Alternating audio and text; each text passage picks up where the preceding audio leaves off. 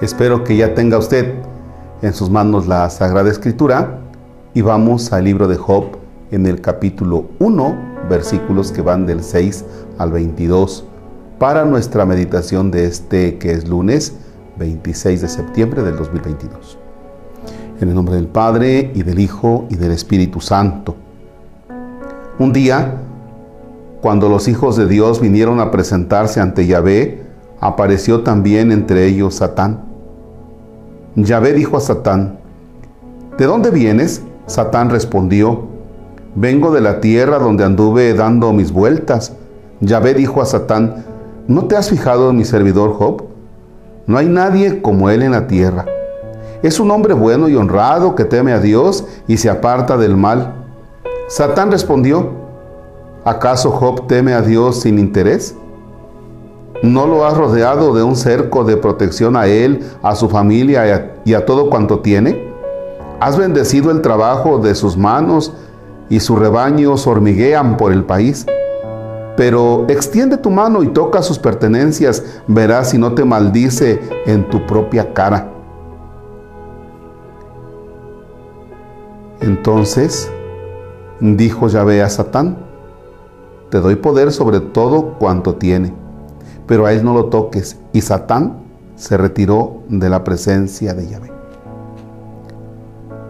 Un día los hijos y las hijas de Job estaban comiendo y bebiendo en casa del hermano mayor.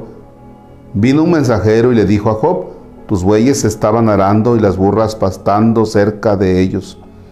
De repente aparecieron los sabeos y se los llevaron, y a los servidores los pasaron a cuchillo.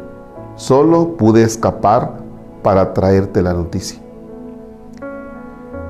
Todavía estaba hablando cuando llegó otro que dijo, cayó del cielo fuego de Dios y quemó completamente a las ovejas y sus pastores. Solo escapé yo para anunciártelo Aún no terminaba de hablar cuando entró un tercero diciendo, los caldeos, divididos en tres grupos, se lanzaron sobre tus camellos, se los llevaron, dieron muerte a espada a tus mozos, y solo yo he escapado para anunciarte. ¿Estaba éste contando lo sucedido?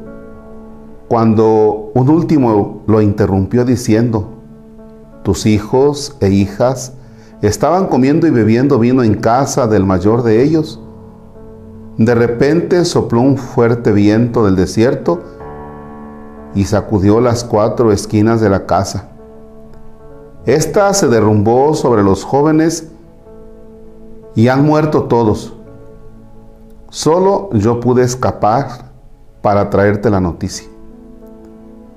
Entonces Job se levantó y rasgó su manto. Luego se cortó el pelo al rape, se tiró al suelo y echado en tierra empezó a decir, Desnudo salí del seno de mi madre, desnudo allá volveré. Yahvé me lo dio, Yahvé me lo ha quitado. Que su nombre sea bendito. En todo esto no pecó Job, ni dijo nada insensato en contra de Dios. Palabra de Dios. Fíjense que esta narración es con un género literario así que nos deja sorprendidos cuando dice, solo pude yo escapar para contártelo, solo pude yo escapar para contártelo. Y así va.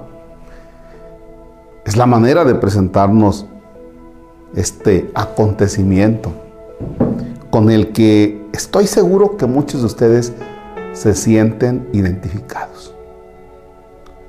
El momento de Job que todo está bien, pero está el acusador, está el chismoso, este chismoso que es Satán, que le dice a Dios, sí, Sí, es un hombre bueno, Job, y todo lo que quieras, pero porque le va bien. Pero dame chance que lo toque y vas a ver. Fíjense que La manera en la que responde Job es, el Señor me lo dio, el Señor me lo quitó. Tranquilo. Todo lo que tiene lo pierde, todo lo que tiene lo pierde. Y hay personas en la vida real, en la vida real, que a veces eso van experimentando. Fíjense que cuando se tiene muy en cuenta el que hay ocasiones en que puedes tener todo y luego puedes tener nada, pero hay que tenerlo, hay que tener eso presente. Una vez un amigo me decía que estaba preparando a sus hijos también para el fracaso, para el momento en el que no pudieran tener algo. Y le decía, ¿y por qué lo haces? Dice, para que están aquí y no sé que un día estén abajo y, entonces no sepan qué hacer.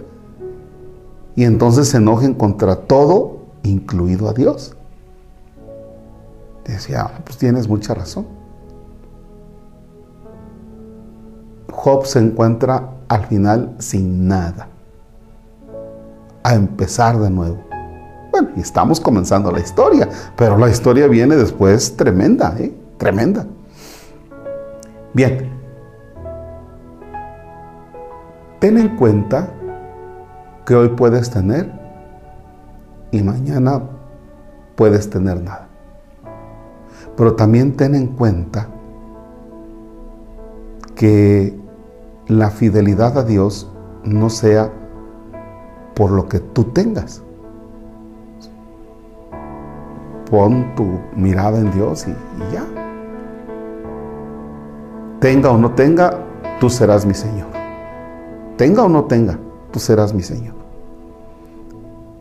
Y entonces vas a tener menos presión tú, porque no vas a estar así como que, oye Dios, pues ya me urge, ¿no? Que me des y vas a tener menos presionado a Dios.